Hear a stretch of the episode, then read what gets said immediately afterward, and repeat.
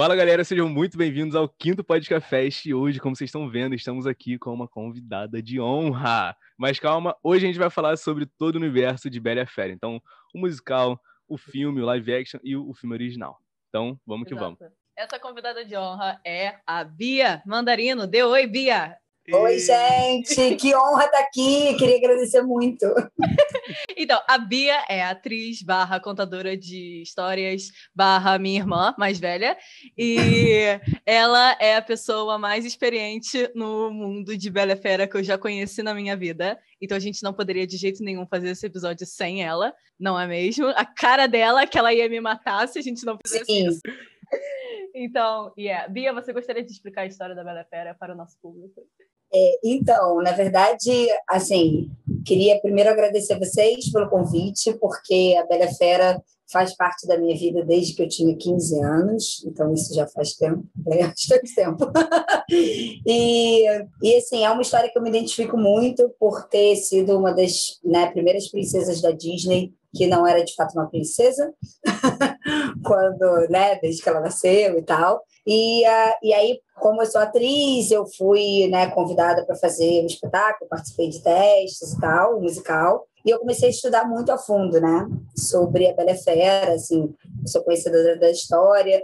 E é basicamente uma camponesa maravilhosa que eu amo, que né, vive numa aldeia muito pequena, que também tem uma identificação, né, porque assim, eu, apesar de ter nascido em Niterói, Rio de Janeiro, eu fui criada na minha infância muito em Cantagalo, que não deixa de ser meio que uma aldeia, né? Então, assim, onde as pessoas se conhecem, que é meio que o universo que começa a história da Bela Fera, e ela é criada, né, assim, pelo que aparece no filme original pelo seu pai, né, um inventor, né, e você percebe que na aldeia é a vida muito simples, né, vendedores de pães e tem a livraria, né, onde todo mundo se conhece, e ela é vista como uma estranha, né, né, fora do ninho, porque gosta de ler, que é uma coisa muito que eu acho que acontecia talvez na época em que se passa o filme, onde as mulheres eram muito né, donas de casa e quando tinham filhos cuidavam dos filhos, né, artesãs, não tinha essa coisa da leitura, então ela era vista como esquisita, até que seu pai né, se perde no caminho para vender lá a invenção dele e, e vai parar no castelo da fera, que é aí onde a magia acontece, os objetos lá, né, é, que são animados, vamos dizer assim, que têm vida. E, e aí a Bela vai de encontro ao pai, né, procurando ele por conta é, que ele desapareceu, o cavalo chega né, para avisar, e aí ela chega lá no castelo e vê aquilo tudo acontecer e se oferece para ficar no lugar do pai. E aí a gente entende um pouco assim, tem um, um, um prólogo né, no início do filme que, é, que mostra que é um feitiço que aconteceu, né, de uma feiticeira e tal, que o príncipe era um arrogante, né, e é, se achava o dono de si, e aí amaldiçoou todo o castelo até que o, o feitiço só seria desfeito caso, né, até a, a, a última pétala lá cair, tivesse um beijo do amor verdadeiro, ele se apaixonasse, enfim. E assim, essa história me encanta não só por essa questão da, da Bela, que não é princesa, que é uma camponesa, mas por tudo que envolve, assim, né? Os objetos, os personagens são muito marcantes, assim, no, no filme. E eu sou apaixonada pelo Lumière, eu sou apaixonada pelos objetos do castelo, pela horloja, a Madame Samovar, enfim. E, e aí, quando eu né, comecei a fazer a peça, eu comecei a estudar muito a fundo nessa história, que é que é um marco assim para mim da Disney, sabe?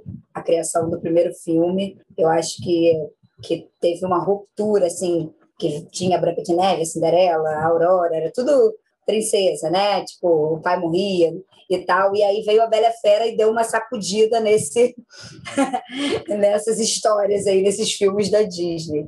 É, eu tentei resumir, mais ou menos. Não, tá ótimo. Vamos assim tá ótimo. É, é, porque aquilo, tipo, acredito que todo mundo saiba mais ou menos a história, né? É, a gente fez mais porque sempre que tem que ter um, uma sinopsezinha pra explicar a galera. Mas sim, foi maneiro, gostei, gostei, gostei. E, cara, uma coisa que eu queria falar, tipo assim, e isso é uma parada que me encanta. É quando você consegue ver que a pessoa tá falando de uma parada que ela ama, tá ligado? Que ela, tipo, que ela curte. Tipo, mano, É, não tem oh. coisa. Tipo assim, se voltar ah, no podcast. Tem... Desculpa, Luca, mas a Bia fala, tem fala. o quê? Três tatuagens da Bela Fera. É, eu tenho três tatuagens da Bela Fera. Cara, e tá uma vendo? filha chamada Bela. Que não, é, que não é à toa, tá? Exato. Cara, então, tipo assim, mano, é muito bom você ver isso. Tipo assim, se voltar no podcast, quem tá no vídeo, vai ver, tipo, só minha cara de boba aqui, assim, tipo, bobão, só ouvindo, tá ligado? E provavelmente vai ser o podcast assim inteiro, completamente bobo. Isso é muito bom. E, tipo, também obrigado por ter por estar tá vindo aqui, de coração. É Exato. É muito obrigado por ter aceitado o nosso convite e participar das nossas conversas um pouco malucas e. Sim, eu adoro. Cara, eu queria perguntar pra Bia se ela lembra de algum momento, se foi tipo, se ela lembra da primeira vez que ela assistiu Bela Fera, se ela lembra onde é que ela tava, como é que foi a sensação. Você lembra disso? Você sabe contar pra gente? Lembro, lembro. Então, a primeira vez que eu assisti é, o, primeira, a primeira versão do desenho da Disney, né? Porque são duas versões, teve um plus depois, né? É, foi no cinema, aqui em Niterói. Tipo, eu, era, eu não lembro exatamente a idade, mas assim, eu era pequena. E eu lembro que eu fiquei muito encantada, enfim, muito apaixonada. E como eu faço teatro desde sempre, né? Tipo, desde os meus três anos, é, a minha mãe fez uma viagem para Nova York que eu não fui. e assim, eu sofri muito por isso. Eu sofri muito porque eu não fui, assim, porque ela foi e a minha melhor amiga que também foi com ela e com a mãe, enfim. Nossa. E eu não fui, tipo, né? enfim, essas coisas que acontecem na vida. E aí, minha mãe foi para Nova York e voltou de Nova York. Assim, a gente, minha mãe já tinha uma companhia de teatro na cidade, né? E eu tinha 15 anos na época, ou 14, fazendo 15. E aí, minha mãe voltou, tipo, com um livro é, porque assim, eu tenho o programa né, do musical, mas esse aqui é o programa do Brasil, que depois eu falo sobre ele. Mas ela voltou com um livro assim, né? Tipo, da Bela Fera, que, que mostra até tipo desenhos de croquis, de figurino, enfim. E ela chegou, tipo, em Niterói, tipo, Nova York, para Niterói, dizendo que ela ia montar a Bela Fera e que ela queria aqueles figurinos. E assim, na época, ela foi taxada de louca, assim, porque a gente não tinha, a gente era uma companhia de teatro da cidade, a gente não tinha patrocínio, a gente não tinha, tipo, produção. Minha mãe fazia tudo sozinha, tá? Mary Vilas Boas, assim, tipo, o nome artístico dela, porque, cara, eu, eu devo tudo, assim, ela, porque se é uma pessoa que acredita em sonho e ela mete a bronca para realizar, é ela, sabe? E aí ela começou a falar: não, a gente vai montar, a gente vai montar. E aí ela fez todo um esquema financeiro com os alunos né, da companhia de teatro, é, que, tipo companhia de balé, que você parcela figurino, essas coisas. E aí tinha um esquema assim: ela pegou os melhores figurinistas da cidade, correu atrás de um monte de gente e assim, em 1998, gente, isso assim, né? É, que era uma coisa inimaginável na época para a cidade de Niterói, porque o musical estava em Nova York. É, foi a época que estava começando a dar o boom da Bela Fera, né, em Nova York, assim. E aí, como é que a gente monta esse Niterói? e aí eu, e, e, ela, eu falei, ela fez teste com elenco, tipo, teve audição, sabe? É muito incrível ver isso, porque é uma história que, que vale a pena revisitar, assim. E aí eu fiz o teste, apesar de eu ser filha da diretora, eu fiz o teste para fazer a Bela, só que tinha uma coisa de que, tipo assim, não, a filha da diretora vai passar, né? Aquela coisa que rola no mundo artístico. Sim, é. E aí passou eu e uma menina. Eu tinha é, revezamento, sabe, de elenco. E, mas assim, para eu passar, ó, e eu comecei a devorar o filme, assim, devorar mesmo. E na época era fita cassete. e eu ficava assistindo, tipo, em looping. É, eu decorei todas as falas de todos os personagens, principalmente da Bela, os trejeitos. Meu sonho era levantar uma sobrancelha só, igual a Bela fazia. É, igual você faz, e, e minha filha também faz, eu não consigo fazer até Mas tudo bem. E assim, porque tinha uns trejeitos muito marcantes, muito diferentes de princesa né? Que era ela, a Bela é peituda, ela, né? Ela contesta as coisas, enfim. E aí é, a gente montou a Bela Fera, assim, a gente a gente parou a cidade, literalmente, assim, porque a gente tirou a bilheteria de todos os teatros é, para o nosso, tinha fila na porta, era uma loucura. A gente colocava cadeira extra, era uma doideira, assim, sabe? Porque realmente nunca tinha acontecido um elenco, sei lá, eu acho que tinha umas 40 e poucas pessoas entre jantar, né, cena do jantar, cena do, do, do, da aldeia, taberna, enfim. Então, assim, era muita gente, né, porque eram alunos da companhia, é, um ou outro que tinha um pouco mais de experiência, mas, assim, eram basicamente estudantes, e aí lançaram o DVD com uma cena a mais, né?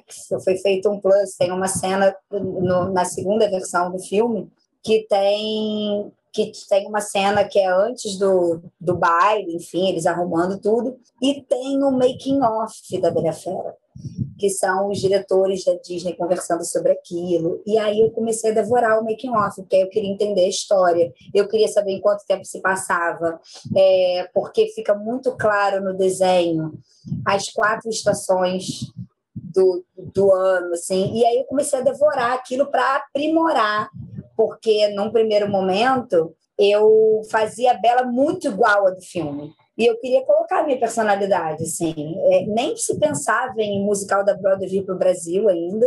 Então, alguns vídeos que eu via da Broadway, né, eu estudava um pouco, mas eu queria imprimir a minha personalidade ali. E foram 11 anos fazendo Bela, né? Tipo, foi desde 1998 até 2000 e tanto, assim. Então, é, eu tive algumas transições fazendo Bela, fiz outros personagens também, é, quando a menina, a outra menina fazia Bela, e também depois que eu dirigi o espetáculo, porque futuramente eu virei diretora do espetáculo. Enfim, então tem uma história aí que, que de fato, é, é, ela caminha junto com a minha vida, assim. Eu tenho uma identificação muito grande com com a história da Bela Fera, com o filme, é, com os personagens. Eu procurei estudar um a um, então, assim, isso é muito marcante para mim. É algo que eu sinto muita saudade. Eu eu adoraria pisar no palco de novo para fazer qualquer personagem que fosse, não precisaria ser Bela, não. Mas eu tenho muita vontade de, de montar de novo, ter aquela rotina de ensaio que a gente tinha, que era uma loucura. E, e, e viver isso para que minha filha visse, sabe? Porque, assim, a gente, eu, ela vê fotos e tal, mas é, é muito diferente, assim, eu sinto muita falta.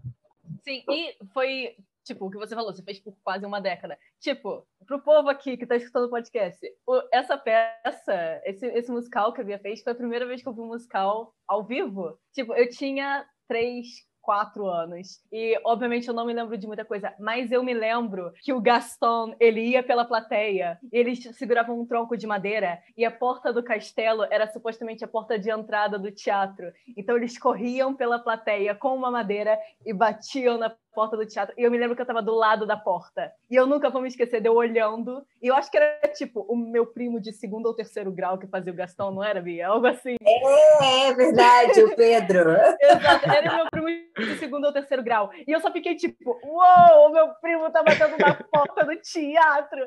E tipo, foi uma experiência muito incrível para mim. E tipo, foi o que eu tava falando aqui hoje em dia eu estudo teatro, é, tipo, eu faço licenciatura em teatro, eu estudo teatro musical, e provavelmente eu não estaria fazendo isso se eu não tivesse visto isso, sabe? E a Bia tá toda orgulhosa aqui. Mas, tipo, é basicamente, tipo, o motivo de eu estar em teatro musical, provavelmente, tipo, yeah, é esse. Então, yeah, ah, eu bati no microfone, mas eu tô colocando a mão no meu coração para dizer que eu tô muito. Ai, Bia. E essa cena que a Carol tá falando é muito marcante, porque assim, a gente em Niterói, a gente não tinha o recurso que se tem hoje no Rio e São Paulo, e, e é a cena que a, é, os camponeses invadem o castelo, né, para uhum. querer tipo matar féricos e tal. E aí é, é, era dividido em duas, porque os elementos do castelo, né, a Madame de la Grande Bouche, o, o horlógio, o Lumière, enfim, eles ficavam no palco, em cima, enquanto os camponeses na plateia, e aí tinha sonoplastia, tipo, do tronco batendo, e, e os personagens que estavam em cima do palco faziam assim com o corpo, com o olho fechado.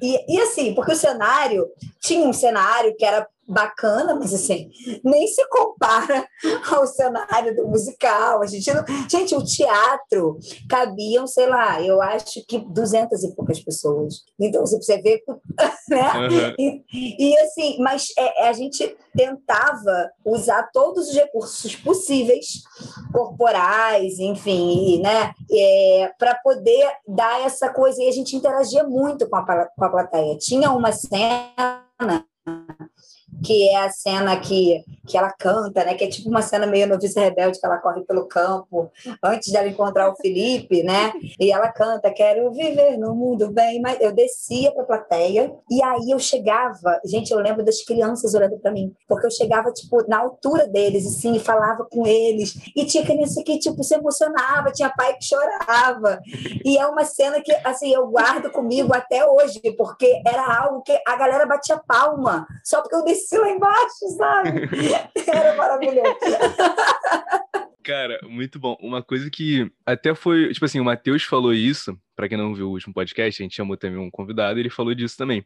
É, só que ele tá falando dos curtas, que acho que o teatro também tem essa vibe que, cara, a, a, toda a peça, todo, tudo, não é feito pelo dinheiro, é feito, tipo, literalmente pelo amor, entendeu? É, tipo assim, você tá no palco, você vê a reação da galera, e tanto a galera vê você, e, tipo assim, é aquilo do, do teatro que você falou, tipo, não tinha ah, todos os equipamentos, tudo que tinha que ter, que tinha em Rio, em São Paulo, em Nova York e tudo mais. Então vocês se, vira, se viraram e falavam, cara, como é que a gente vai fazer isso? Como é que a gente vai fazer isso ficar de verdade? E Sim. vocês fizeram a forma e, cara, eu acho isso, tipo, muito lindo, muito genial, entendeu? Eu acho isso Não, muito bacana. E é interessante porque, assim, a gente, para a época, a gente fez um investimento alto, né, de figurino, iluminação, enfim, o que dava para fazer. E eu lembro que tinha uma cena, da, a cena da transformação, né, que a fera se transforma em, em príncipe. E aí, num primeiro momento, na primeira montagem, lá em 1998, existia uma fera e um príncipe e trocavam na transformação. Tinha um jogo de luz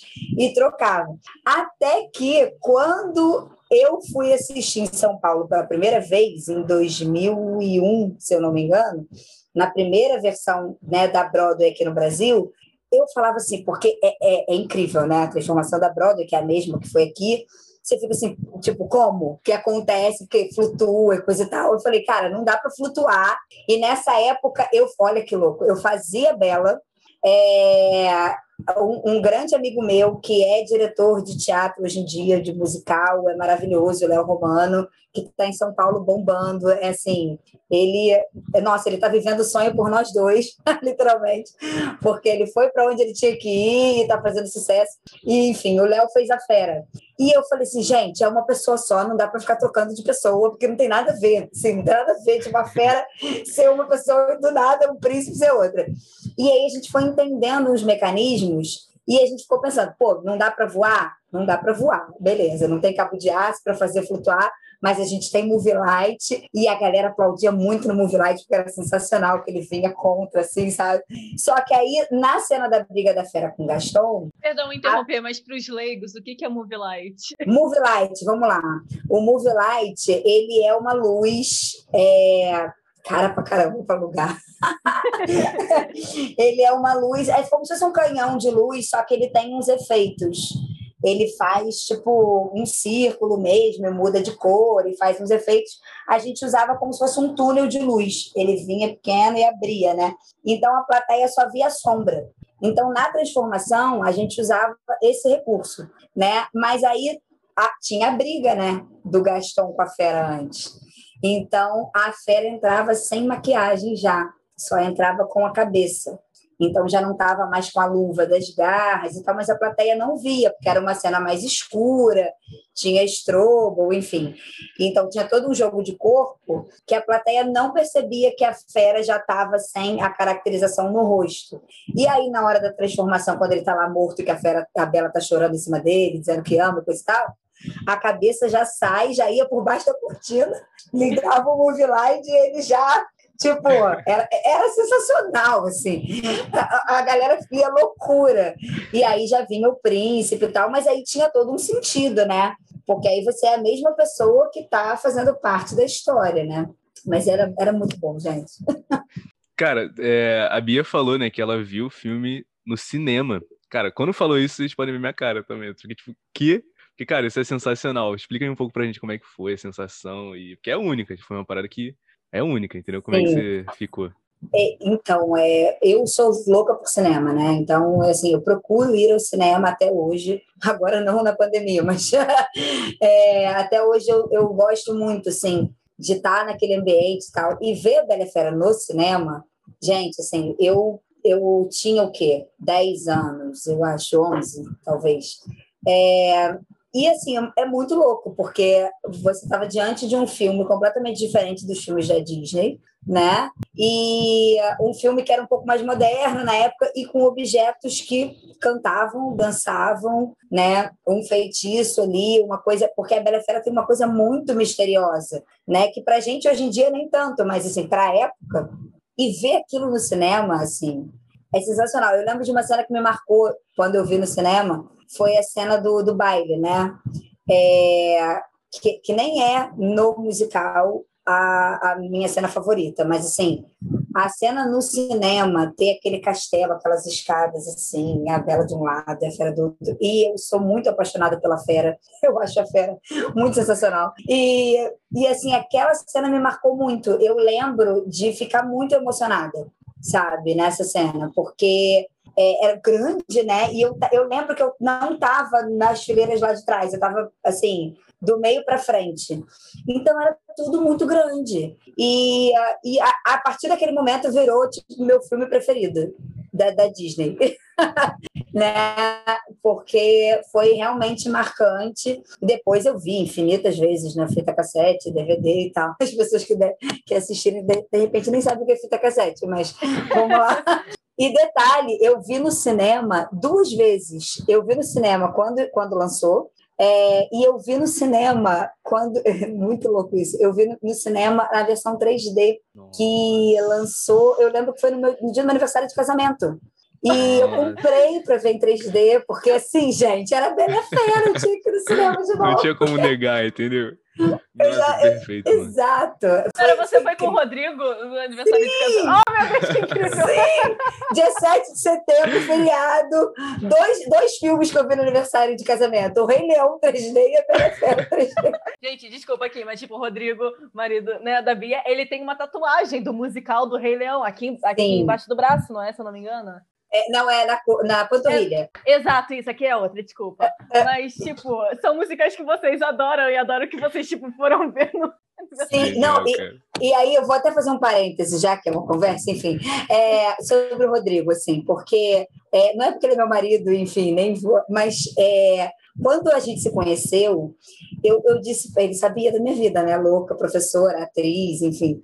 E ele, ele, embar... ele sempre embarcou comigo nas minhas loucuras. Quando eu virei diretora da, do espetáculo da Bela Fera, é...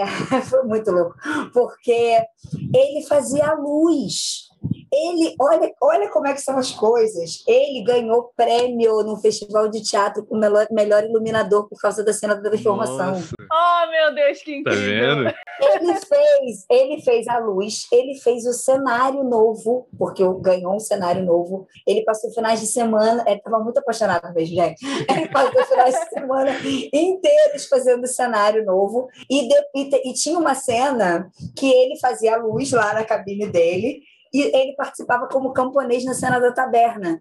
Ele entrava pela plateia, tipo, bebendo, e participava como camponês na cena da taberna, porque a gente precisava de mais um homem, e ele nem ator é. Caraca, que genial, cara, que genial. Pra vocês verem, gente. Minha, minha vida gira em torno da Bela Fera. Nossa. Incrível. Nossa, eu adorei isso. Eu não sabia disso. É verdade. Nossa, que incrível. Nossa, eu não sabia. E ele ganhou prêmio, nossa, tipo, Uau! Sim. É, ele ganhou o prêmio, tá aqui em casa, inclusive. Eu nunca, eu não, acredito que eu nunca vi isso. Ok. Mas, tipo, vocês já ganharam vários prêmios com essa produção de vocês? Então, esse é um capítulo muito importante para mim. É, porque, assim, quando a gente. Quando eu virei diretora, né, em 2006, eu estava dirigindo a Bela Fera, junto com o Léo, né? E aí, quando a gente estava dirigindo tudo, eu comecei a fazer parte de um projeto social é, que é em cima do, do, de uma escola grande aqui, né, de Niterói. É uma escola religiosa e tem um projeto social na parte de cima, assim, do, do, do lugar, né? E eu dava aula de teatro para adolescentes de 12 até 16 anos. E aí eu fui louca, como a minha mãe foi taxada de louca na época. Eu, no primeiro ano trabalhando lá, eu montei a Bruxinha que era boa. E no segundo ano, aí a gente foi para um festival com a Bruxinha que era boa, ganhamos em terceiro lugar, aí o, terceiro lugar ficou aqui, né? Falei, ah, ah não, ah, aí a gente, no, no ano seguinte, nós isso foi em 2008. Eu falei, vou montar a Bela Fera. Só que assim, gente, eram adolescentes, tá? Adolescentes, assim, né? Eu precisava de autorização de pai e mãe para tudo. Falei, vou montar Bela Fera, vou montar Bela Fera. E o menino que fez a Fera, o Douglas Galdino, maravilhoso, que, assim, fez muita coisa de teatro depois. A gente, ele, olha só que louco, né? Ele uh, morava numa comunidade em Niterói e uh, ele nunca tinha saído do Rio e a Bela Fera da Broadway estava em São Paulo de novo na sua segunda versão. E eu queria que ele estudasse muito a Fera. A gente conseguiu fazer uma vaquinha e levamos ele para São Paulo. Eu, meu marido, eu, Rodrigo e ele. Tipo assim, nós responsáveis por ele. Ele tinha 14 anos. E a mãe dele, tipo, me, me super tinha uma consideração por mim. A gente foi de ônibus numa sexta-noite, voltamos no domingo e levamos, ele assistiu a Bela Fera da Broadway na primeira fila. Nossa. E ele ficou estudando muito, assim. Eu lembro, gente, eu lembro da cara dele. Assim, você imagina, uma pessoa que nunca tinha saído do Rio, né? Nunca tinha visto um grande musical. É, pena que eu não podia filmar, que você não usa, né? Celular no celular. Eu queria filmar a cara dele, porque e ele, ele estudava, ele chegou no hotel e ele anotava tudo. E aí a gente montou a Bela Fera com o elenco, tinha umas 20 e poucas pessoas, e fomos para dois festivais. Um foi em Friburgo, no interior né, aqui do Rio.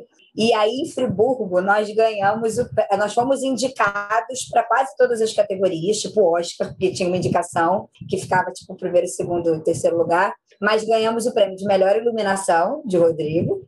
Aí é, eu fiquei em segundo lugar como melhor direção é, do festival, e era um festival estudantil. E, e aí a peça ficou e em terceiro lugar, sendo que a peça que foi primeiro e segundo eram peças da casa, sabe como? E na semana seguinte tinha um outro festival, que aí é um festival maior, muito conceituado daqui do Rio, numa escola Notre Dame aqui é, no Rio mesmo, Ipanema. E tinha o quem ia dar o prêmio era o Tony Ramos. É, cada, cada ano nesse festival era um ator mesmo, nomeado, que era homenageado, e ele assistia os espetáculos, enfim.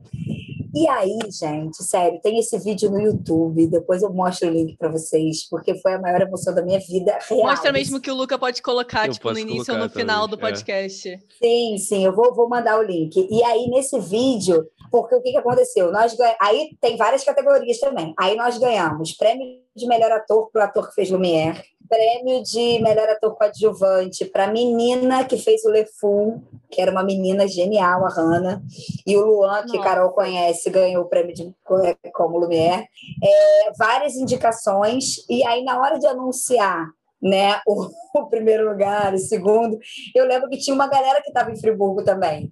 E tinha um diretor de uma outra peça infantil que ele batia no meu ombro atrás enquanto eu estava ajoelhada rezando e ele falava: "É seu, fica tranquila que é seu. Você é a única obra social que está aqui, porque todas as outras escolas eram escolas particulares com muita grana.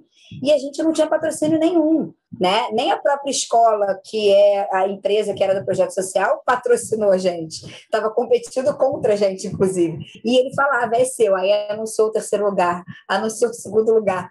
Gente, eu, eu tenho fotos disso, né? E aí, na hora que o Tony Ramos estava lá em cima, e aí todo mundo assim com a mão para cima, as crianças ajoelhadas mesmo rezando. E aí o cara falou: leva o prêmio de melhor espetáculo infantil, Oratório Mamãe Margarida, que era o nome do projeto. Sem brincadeira, gente, eu nem lembro da cara do Tony Ramos. Porque passou, juro, passou um filme na minha cabeça, porque eu fui tirar um menino, é, eu subi a comunidade uma vez, um dos integrantes estava faltando muito, ele estava quase indo para o tráfico. E assim, eu falei, não, você é do teatro, vamos lá, a arte salva, sabe? Aquelas coisas. E assim, eu, eu tinha alunos que tinham, tinham que comer em casa. E aí, gente, eu chorava igual criança, soluçando. Assim, eu lembro que eu peguei o prêmio da mão do Tony Ramos, eu nem lembro da cara dele, porque eu só queria saber dos meus alunos, eu queria todo mundo comigo. E aí toda a plateia gritando, eles merecem. Isso dá para ver no vídeo, assim porque eles nunca tinham entrado numa escola daquele tamanho. É, eu fico arrepiada só de contar. E, e eles vivenciaram um momento, a menina que fez o zip agarrou na cintura do Tony Ramos que ela não soltava. Assim. E eu falava assim: vamos, a gente tem que voltar para o lugar. E aí, quando eu cheguei na cadeira, né, que acabou o prêmio, eu desabei, mas eu desabei, eu chorava muito, porque eu acho que vem essa história, assim, o Douglas indo para São Paulo, né, o quantas vezes a gente ensaiou que eu tirava, tipo, dinheiro do meu bolso para fazer lanche para as crianças, sabe? E eu levei essas crianças para Friburgo, a gente voltou meia-noite tanto para esperando a premiação, os pais preocupados, eu no telefone com todo mundo. E assim, isso foi um marco na minha vida que eu carrego até hoje.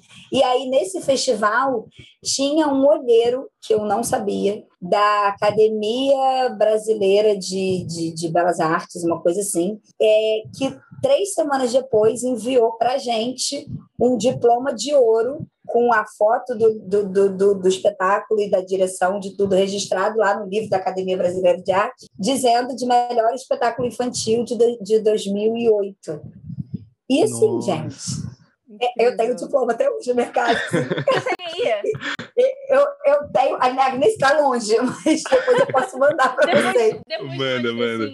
Mando. E assim, gente, isso para mim não tem nada que pague, que é o que o Luca estava falando. A, a, o teatro, né, a arte, antes de qualquer coisa, e eu falo muito isso quando eu vejo tipo esses grandes musicais, às vezes atores e atrizes que têm um rei na barriga, eu falo, gente, vocês não sabem o que é fazer teatro com amor, com sangue, sabe? De ficar ensaiando até três horas da manhã, com a galera que quer fazer, sabe? Isso faz toda a diferença.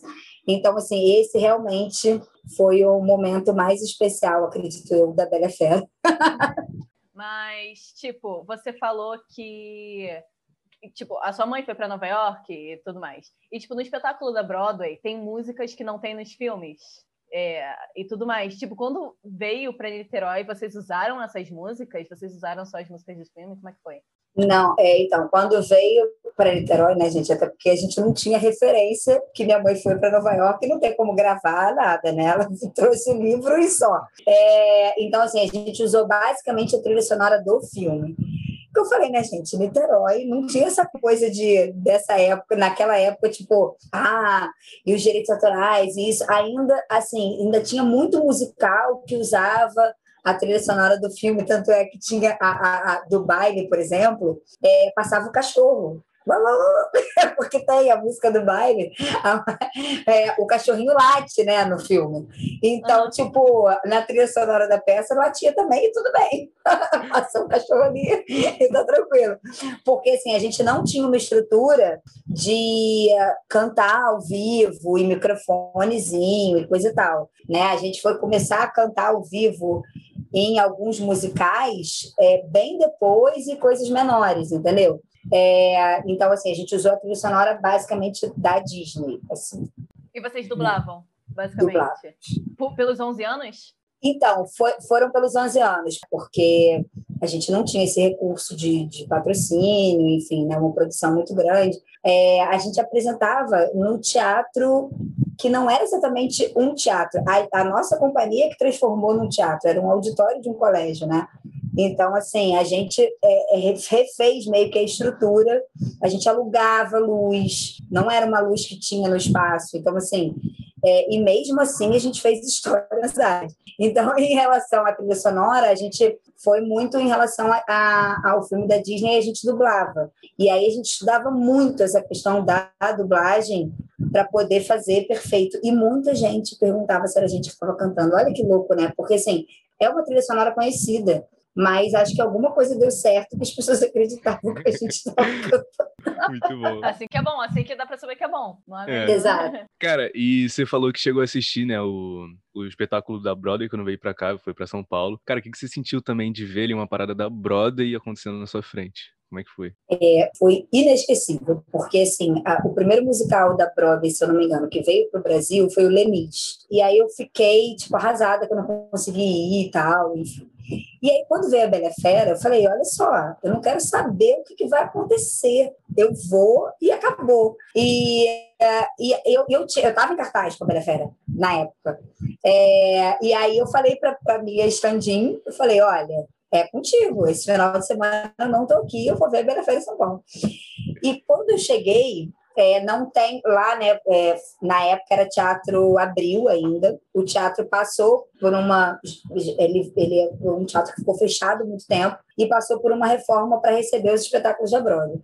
E a Bela Fera é uma estrutura gigante, assim, só não é maior que a do Rei Leão. É, e quando eu cheguei, não tem essa coisa de cortina fechada. Quando eu cheguei, era aquela tela, né, que fica essa logo, que é a tatuagem, inclusive, que está nas minhas costas.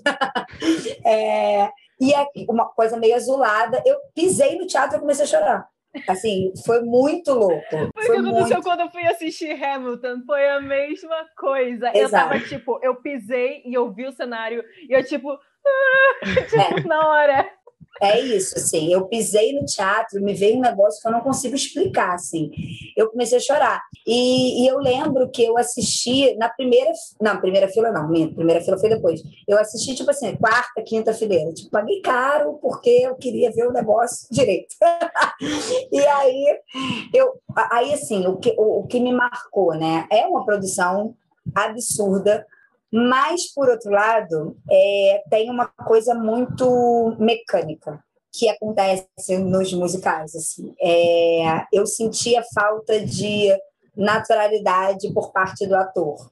E conhecendo muitos atores que fazem parte de musicais, com o tempo eu fui entendendo por quê. Porque, assim, é a mesma coisa que você.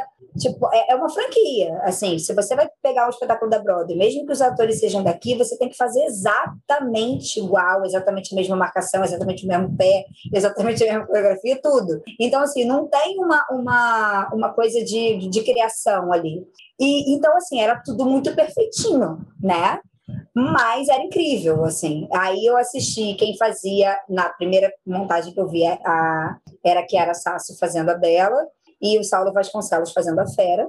É, incrível, assim, tipo, né? É, o Daniel Boaventura fazia o Gaston, é, maravilhoso. E, e um grande amigo meu, que eu amo de paixão, é o Roberto Rocha, que é um dublador sensacional. Em São Paulo, ele fazia o Lefou.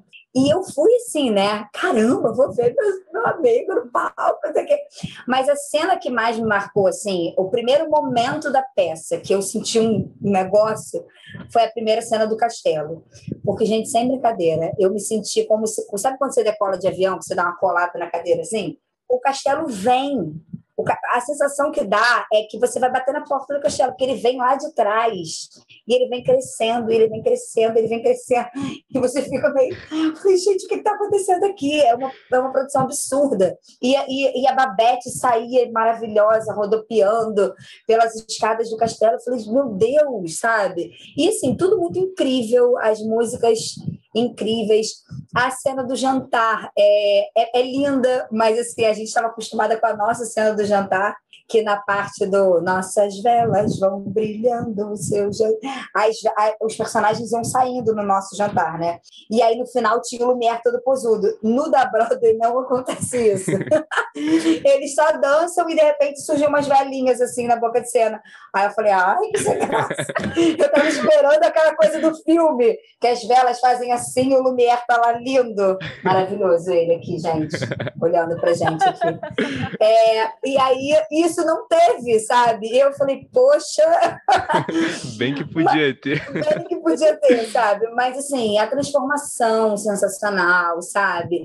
É, é, o Saulo e a Chiara, uns fofos, assim, o, é, a voz da fera, ela ecoa, ela, ela faz curva, né? Assim, é uma coisa que você escuta no Fantasma da Ópera também é assim, tem hora que você olha para trás e você fica, cadê?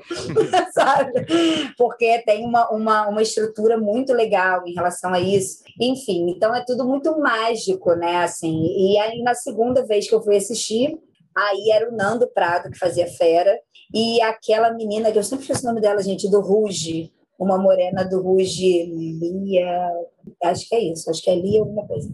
É, depois não faço ideia. É, é que ela era do Ruge, do, do, do, da, daquela, daquela banda de meninas, daquele grupo, né? E, e, maravilhosa também, assim, foi uma montagem muito legal, né? Que, que teve uma estrutura sensacional também, e aí sim eu assisti na primeira fila, e foi aí você repara algumas coisas, sabe, de transformação, que é muito legal, mas assim, tudo muito redondo. tudo muito perfeito, impecável e que não tem erro, sabe? A sensação que dá é essa, que não tem erro. E aí, eu, todos os lugares que eu vou, eu trago o programa, porque né, o programa, é, eu compro o programa, então, assim, tem umas coisas que são maravilhosas, mas, sem dúvida nenhuma, a melhor cena do musical é a cena da taberna que é a cena do Gaston. Sim, eles têm uma coreografia com as canecas que é, é sensacional. É sen... Gente, não tem nada aqui, ó. É isso aqui. Não existe nada mais maravilhoso que isso aqui, Eu em termos de que é, é, nossa, sério, gente, sério. É, é, é uma dinâmica que é absurda. E, e depois que eu assisti, a gente botou uma coreografia com canecas no nosso musical, falei, claro que não era a mesma coreografia. Mas nós usamos canecas também, porque a gente, né, a gente gosta. Pô, agora a gente pode ir um pouquinho mais pro filme, pra live action, né, que foi a última que saiu, que é um pouco polêmico. Algumas pessoas gostaram, outras não gostaram. O que, que você achou do filme? O que, que você viu? O que, que você pensou dele? Então, a, a, minha, o meu contato com o live action é, tem dois momentos, assim. O primeiro momento foi uma coisa muito de emoção, porque, como eu falei, né, acho que já está registrado aqui toda a minha história com a Bela Fera. E a Isabela, minha filha, era muito pequenininha nessa época do, do live action. Ela estava com um ano e pouquinho. E eu estava numa expectativa muito grande. Quando eu via trailer, e eh, saiu aquele trailer que comparava o live action com o desenho, eu fiquei maluca. Assim, eu não eu não estava pensando racionalmente com questões tipo elenco e coisa e tal. É, eu estava envolvida com, com a questão da história né, comigo. Então, aí, aí, detalhe, eu fui no cinema, fui na estreia, né? A gente foi à noite, minha é filha foi comigo, Isabela foi com, com a Melissa da Madame Samovari, do, ela foi com sapatinho, com blusa da Bela, assim, né? E aí e, e eu fui com pessoas, eu queria ter ido, obviamente, com o Léo junto, mas né, não tinha como porque ele estava em São Paulo. Mas eu fui com pessoas que né, são carregadas de história também. Então, assim, foi, fomos eu, minha mãe, Rodrigo, minha filha, e aí foi minha cunhada, a irmã do Rodrigo, que fez parte de uma parte né, da produção da Bela Fera num dado momento, e uma amiga minha, a Clara Mônica, que, que é cantora também, atriz, e ela fez a Madame Samovar durante uma fase da Bela Fera e fez também o pai da Bela na, no, na, na primeira, nas primeiras etapas do musical. Mas não foi e a aí... própria irmã, olha isso. Pois é, olha que absurdo. Foi com a própria irmã. Olha, absurdo. Pois é, por que você não foi? Eu não sei. Eu não sei. É, coisas Casos de família, tá ligado? É, casos de família. Pois bem, é, fomos né, de noite, eu saí do trabalho e tal, numa expectativa muito grande. E assim, é, quando começou, eu fiquei, num primeiro momento, tipo, aquela Porque coisa meio. da festa, não é? A cena é, tem a cena da festa. A cena da festa eu até que achei tranquilo pro, eu achei pro, boa, proposta, achei boa e tal. Mas quando é, é começa a cena da aldeia, primeiro que, assim, para uma pessoa que sabe todas as falas do filme, sabe todas as músicas, sabe? Aí você, é, você quase canta junto, mas você segura a onda porque você está no cinema. Aí eu falei, pô, beleza, mudou uma palavra aqui, outra ali. Eu assisti. Ah, tem porém. Eu assisti dublado de propósito porque um grande amigo meu, maravilhoso também de teatro musical, lindo, é, o Ivan Parente, dubla o Lumière. E aí eu queria com ele. Perdão, assim, não é porque... ele que também dubla um, no Rei Leão, no live action do Rei Leão, exato. O Timão, é, é, o mesmo dublador. E aí eu tava, tipo assim, é, Independente de, de outra qualquer coisa, eu queria ver dublado por conta disso. E Isabela estava comigo, ela, ela não assistiu até o finalzinho, mas ela assistiu boa parte do filme. Enfim, aí. Só que aí, assim, a cena da aldeia, né? Eu achei, eu falei, peraí, é filme ou é teatro? O que está acontecendo? Porque achei tudo muito tem, tem, tem meio robozinho. Mas até aí eu ainda estava na emoção da coisa. Aí, quando a gente chega na. Eu, eu realmente fiquei muito emocionada, porque é, vendo a, a Bela Fera no cinema, lá nos anos 90, e aí, caramba, a gente chega em 2000 e pouco, tipo live action, como assim, sabe? Eu realmente estava muito emocionada, achando incrível alguns efeitos, assim, eu estava muito curiosa em relação aos objetos do castelo, em relação à fera e tudo mais. E aí, quando chegou na cena do, do jantar, que até então várias vezes eu ficava emocionada, mas segurava ondas, ficava emocionada, mas segurava. Mas quando chegou na cena do jantar, com a voz do Ivan, né, que é um amigo muito querido, e, e, a, e a forma como foi feita, que eu achei muito bacana, eu desabei real, assim. Eu chorei muito. aí, foi um momento. É, mas aí a cena da taberna eu achei assim, o LeFou tem uma pegada um pouco diferente do desenho. Coisa é o Josh Gad, que ele fez o, é. o, Eu acho que, tipo, desculpa, mais um parêntese. Eu acho que, tipo, a, o que o Josh Gad e o Luke Evans, né, que é o, é o Gaston, eu acho que o que eles fizeram nesse live action foi algo de outro mundo. Porque, assim, a gente conhece, a gente tá tão habituado com, com a animação e tudo mais. E, tipo, obviamente eles deixaram a essência, mas eles deram, tipo, esse twist nos personagens, que eu não sei explicar muito bem o que que é, mas, tipo, é uhum. claro e é óbvio. Tipo, eu adoro os personagens deles. E aparentemente vai ter um spin-off do Disney Plus, que é tipo uma série do Gaston e do LeFou.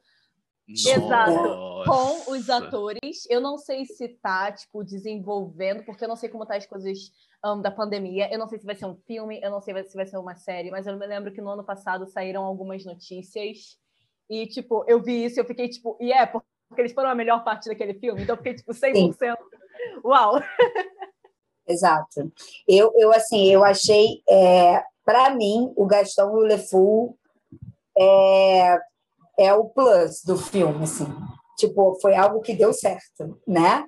É, e aí, quando chegou a cena do baile também, eu me emocionei muito, mas eu acho que muito por conta disso, assim, da história, é, da música, né? Porque é uma música que é, cara, é uma música que é muito marcante. Assim, eu casei com essa música, eu entrei no meu casamento com a música da Bela Então, assim, aí eu, aí eu fiquei com a cara desse tamanho, vermelha, chorei litros, Isabela no meu colo, tipo assim, caramba, a minha Bela aqui, sabe? Aquela coisa muito louco, assim.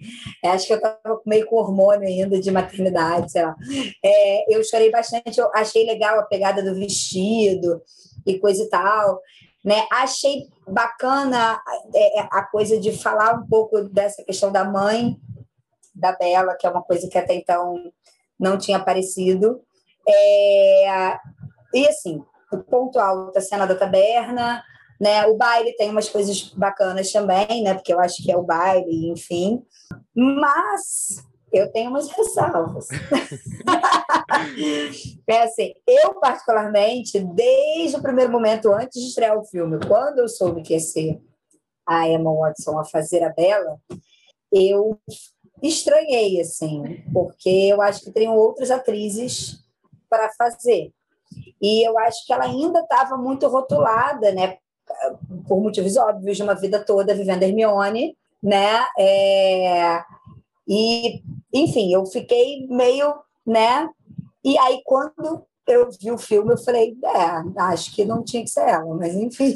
Eles usaram autotune naquele filme, e eu acho que, tipo, eu acho que até por causa disso que o Gaston Lefou meio que se destacam, porque, tipo, o Gaston e o LeFou, eles cresceram no teatro musical. O cara que fez o Gaston, ele fez, tipo, Avenue Q no West End, tipo, o que fez o LeFou, fez, tipo, Book of Mormon na Broadway e tudo mais. E, uhum. tipo, eu não sei dizer sobre todos os outros atores, mas, tipo, eu não me lembro da Emma Thompson, um, tipo, no mundo Eu falei o nome musical. dela errado, né? Mas tudo bem. Não, não, não a Emma Watson, a Emma Watson ah, faz a, a Bela, mas a Emma Thompson, ah, tá, ela faz a... Um...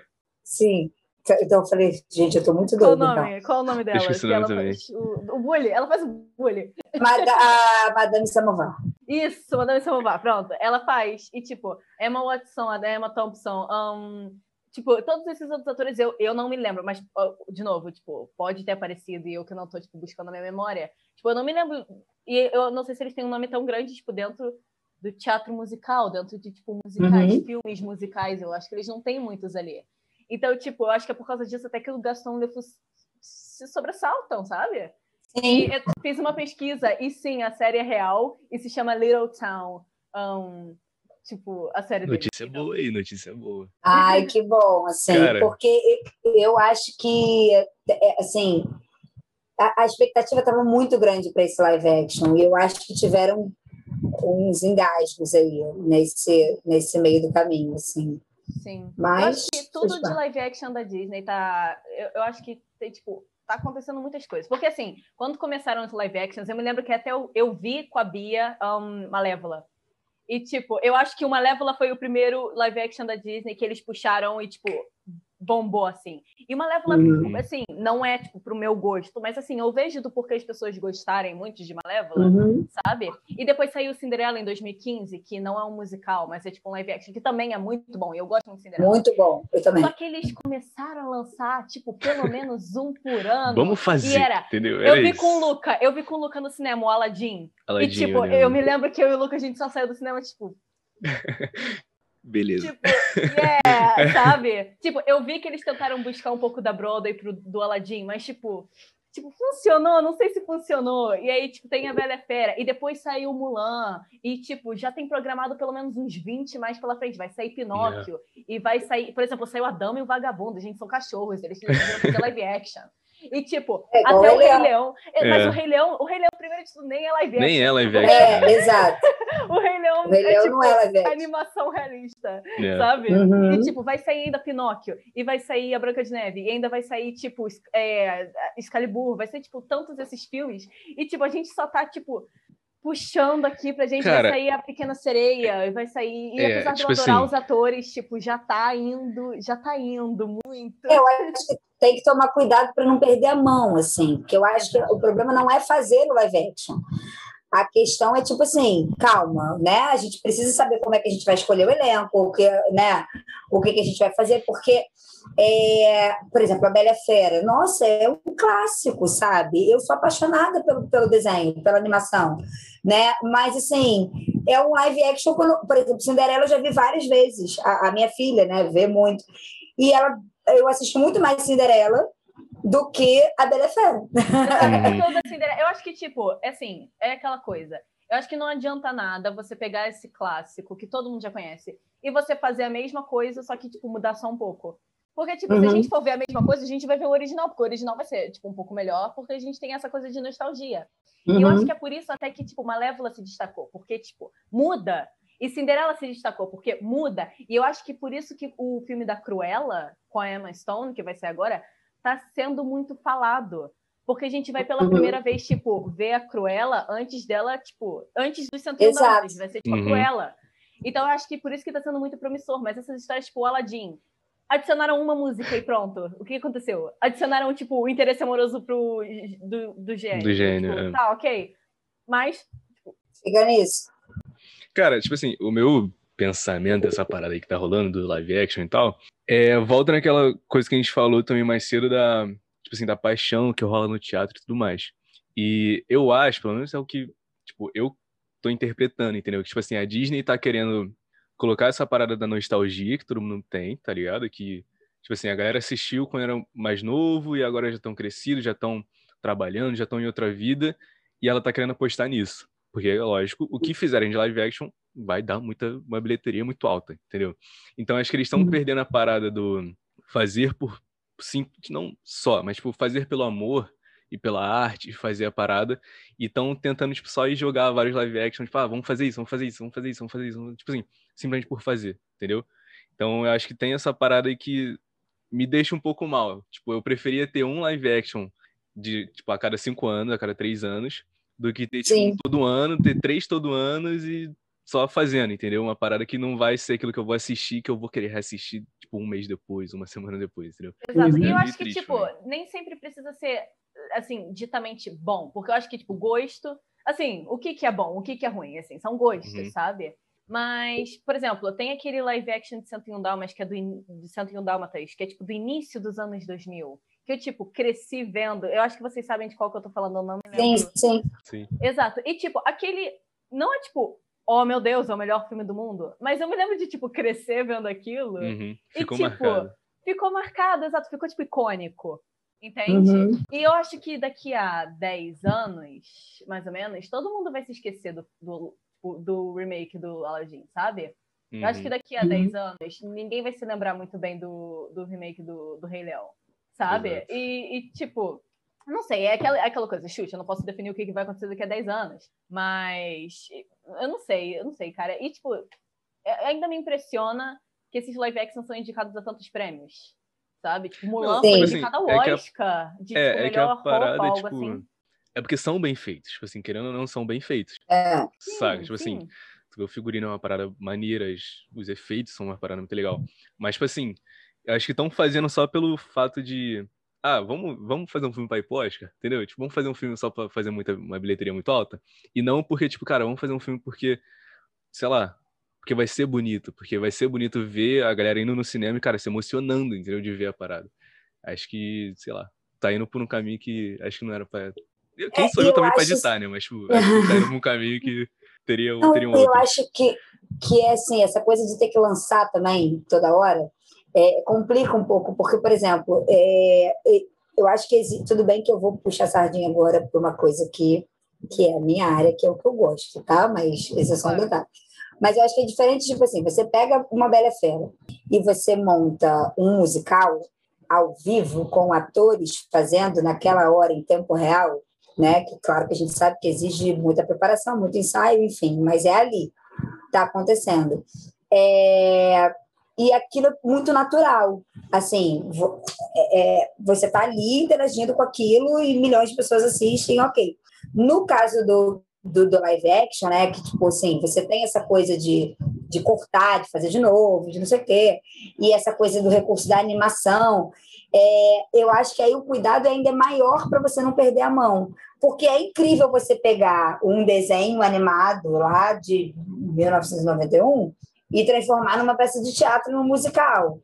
Agora, já deixa de ser tão incrível a partir do momento que lança todo ano, live action, né, por exemplo, você pegar uma animação que já existia e transformar no, no, no, num live action ou no caso do Rei Leão, que não é live action, é. que chamam de live action, mas não é, é, que é uma coisa animada, sabe? E, e aí eu acho que vai perdendo um pouco desse encantamento, assim, dessa surpresa, né? Porque é, é, eu acho que eu assim na Bela Fera eu senti muitas cenas muito mecânicas, algumas cenas mais, é, um tom muito sombrio, acho que além do que deveria ser, sabe? É, por exemplo, a fera da, da do desenho, ela é deliciosa, é, ela é encantadora, assim. É, é, não é uma fera que, que você sente medo absurdamente. A fera do filme,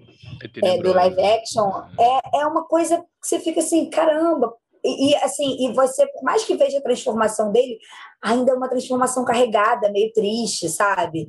A fera do desenho é engraçada, sabe como? É, é, é, é uma coisa mais desconjuntada. Ela, ela vira, tipo assim, ela vira um, um, personagem que você quer ter do lado. E do filme não tanto, sabe? Então, assim, quem é muito apaixonado pelo desenho ou pelo musical, e a fera do musical é muito engraçado também sabe? Então, assim, e no filme eu não senti tanto isso. Então, é, a, a, própria Bela, eu não, não senti essa coisa peito, que era uma das cenas que eu mais amava fazer, gente, quando ela batia de frente com o Gaston. Eu amava fazer aquilo, tipo, olhar na cara dele, você que é um monstro, e coisa e tal. Eu adorava, e eu não senti tanto no live action essa coisa empoderada, sabe?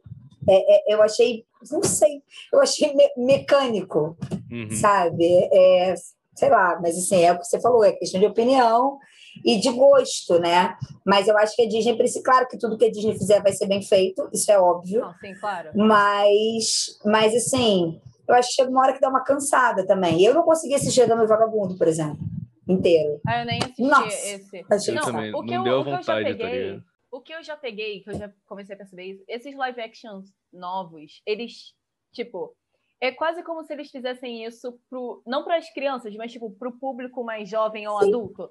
E porque assim, os filmes já são para as crianças. Então, tipo, é, a gente já tratou isso com, tipo, humor, e a gente já retratou isso com, tipo, delicadeza. Agora que isso daqui é para o público mais velho, tipo, vamos falar sobre o real. E eu percebi que eles fazem isso, então acaba sendo mais sombrio e acaba, tipo, pegando outras coisas. Tipo, você vê que no Cinderela, por exemplo, também tem muito mais, eles mostram muito mais, tipo, a relação da Cinderela com a madrasta, que não tinha muito, assim, no Uhum. filme. Um, mas eu não sei, eu acho que mesmo mostrando essas coisas, ele, e foi o que você falou, um, mesmo mostrando essas coisas, eu acho que eles podiam deixar um pouco tipo, da comédia e um pouco do mágico, né? Porque, tipo, muita coisa some. Tipo, a Disney, supostamente aquela coisa mágica, aquela coisa de, tipo, mesmo você sendo adulto, você quer, tipo, ver aquela magia.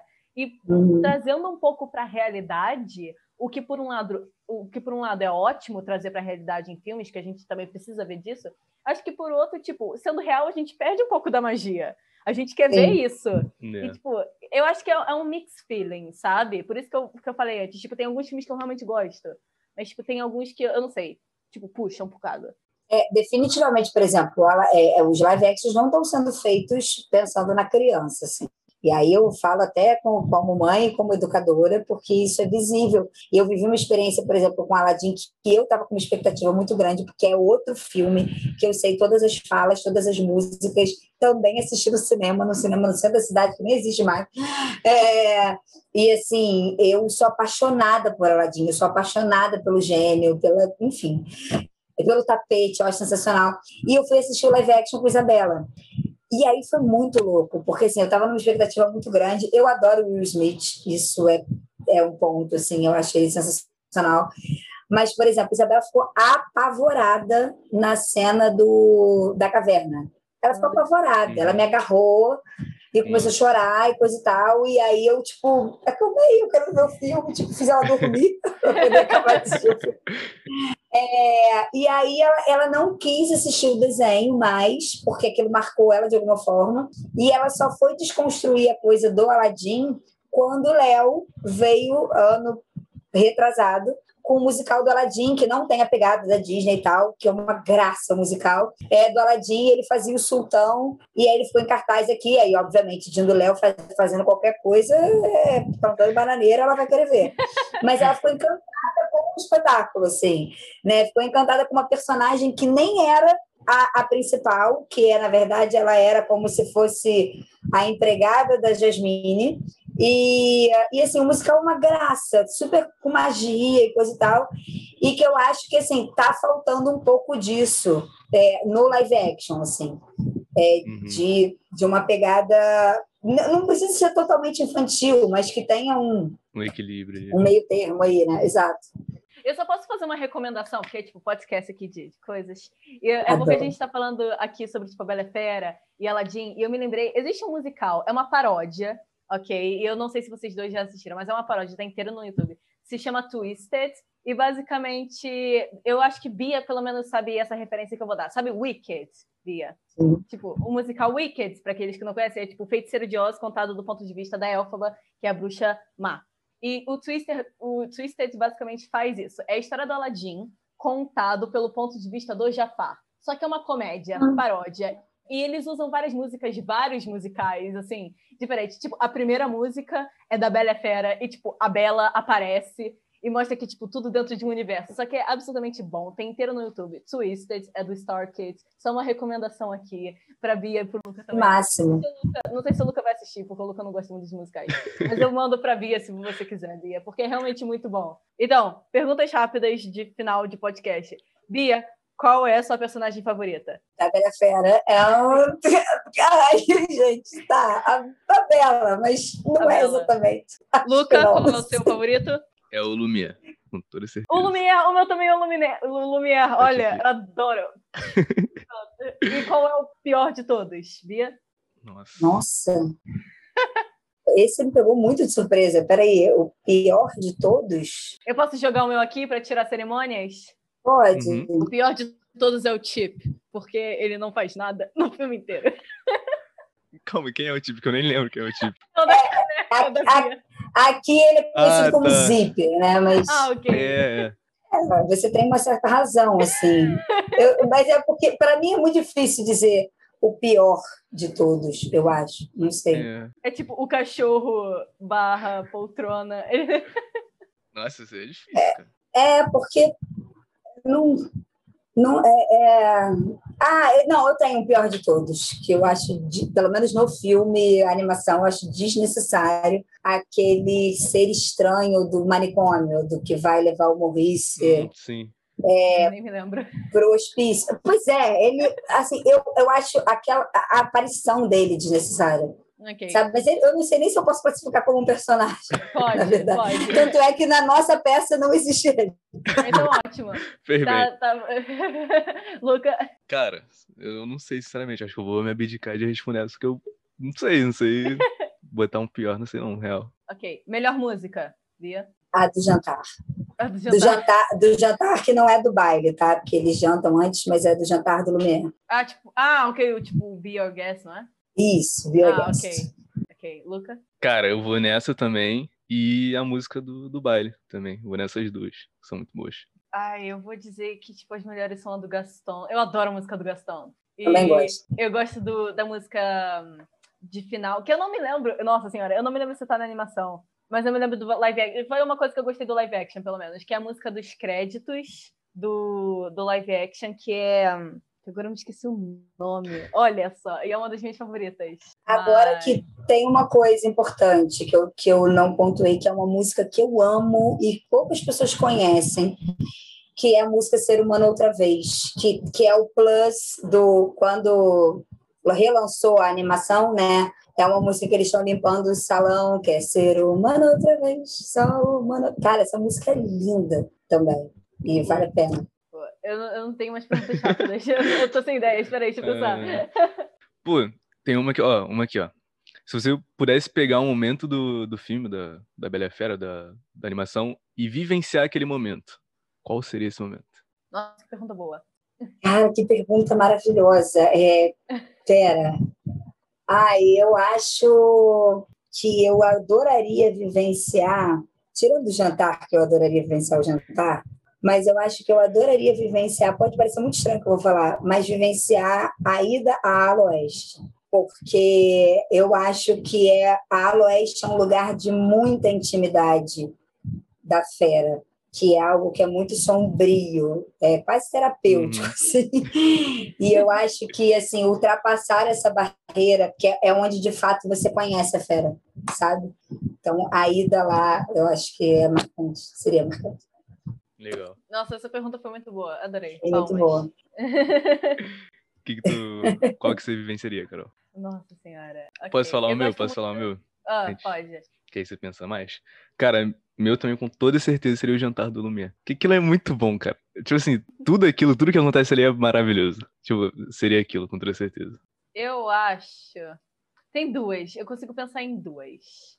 Ahn, eu acho que, tipo, uma delas seria a, a inicial, o Little Town. Eu adoraria uma cidade inteira cantando uma música sobre mim. Mesmo falando que eu sou, tipo, estranha. Mas eu adoraria. Ahn, eu acho que eu também escolheria, tipo, a parte em que os... Tipo, eles voltam a ser humanos. Quando eles, tipo... Uhum. eles, entre aspas, eu tô com um arco na minha mão, mas quando ele, tipo, eles meio que morrem e depois eles são, tipo, somos Uhum. humanos. Uau, e eles se reencontram e, tipo, isso é tão. Eu adoro essa cena. Então, tipo, essas duas eu com certeza faria. Yeah. eu queria que todos aqui dessem uma salva de palmas para a Bia, que ela. Uau, foi incrível. E ela salvou esse episódio. a maior experiente em, em Bela Fera que eu já conheço na minha vida. E tudo que eu sei de Bela Fera veio desta mulher maravilhosa aqui na minha Hum. frente. Então, ela está um pouco sem graça. Ela está um pouco sem graça. Mas uma salva de palmas, não é mesmo? Ah, muito obrigada por vir ao nosso podcast. Gente, eu fiquei, eu fiquei muito feliz, assim, queria muito agradecer vocês, porque é, para mim é, é, é um. Eu não consigo pensar assim, minha adolescência e início da minha vida adulta sem a Bela Fera, tipo, é algo que me marcou muito no teatro, né? E que coisas que eu carreguei para minha vida. Então, assim, revisitar isso, ainda mais nesse momento que a gente está vivendo, foi muito importante para mim, é, ainda mais com vocês. e, e, assim, claro que se deixasse, a gente ficaria aqui um dia inteiro E a gente ficaria mesmo. Uhum. É, ficaria mesmo. sobre a Bela Fera, porque assim, tem muitas nuances nesse filme que são muito legais. E Carol falou dessa minha questão, a pessoa que mais entende da Bela Fera. É, eu acho que isso, de certa forma, virou um pouco de referência para algumas pessoas também, assim, é, porque eu já discuti muito sobre Bela Fera. É, as pessoas, às vezes, teimarem alguma coisa comigo, eu falo, olha, não é isso. Você está falando com uma pessoa que estudou muito a Bela Fera, mais do que qualquer bela que, que apareça dando eh, tchau no carrinho da Disney, mais do que qualquer, talvez até qualquer pessoa que tenha feito a Bela na Broadway, em termos de estudo do personagem. Assim, tem uma amiga minha que fazia Madame Samovar na minha época, que ela falava assim: você é a mais bela das belas. Eu achava massa. E, e toda vez que, que as pessoas vão à Disney, elas lembram de mim e trazem alguma coisa, ou vão a Nova York enfim. Mas é porque é isso, eu acho que eu dediquei muito, muito amor, obviamente, acima de tudo, para essa personagem, para essa história, mas muito comprometimento. Assim, eu sempre levei muito a sério é, é, isso, não só com a Bela Fera, mas como com qualquer coisa que eu faça, né? Porque eu sou, eu me considero uma pessoa muito comprometida, então, tipo assim, se eu vou fazer, eu vou fazer mesmo com propriedade do que eu tô falando. Então, assim, não, não sou conhecedora de tudo da Bela Fera, obviamente que não, mas assim, dentro do meu universo e de, de admiradora da história e tudo mais, é, é uma coisa que eu que eu me emociono falando porque faz parte assim de mim. Muito, muito obrigada. Ai, muito obrigada por vir. A gente agradece. Exato. Acho que a gente pode finalizar o nosso uhum. podcast, não é mesmo? Então, obrigado por ouvirem o episódio de hoje. Luca, fale algo. O Luca foi a pessoa que menos falou nesse podcast. Cara, gente, só explicando a galera que tá ouvindo. Eu sou igual vocês estão ouvindo, entendeu? Eu tava aqui só sentado ouvindo, curtindo, maravilhado e, e é isso, entendeu? Mas muito obrigado por ter ouvido ou assistido, se você tá vendo pelo YouTube até aqui. E até semana que vem. E é isso. Valeu, gente.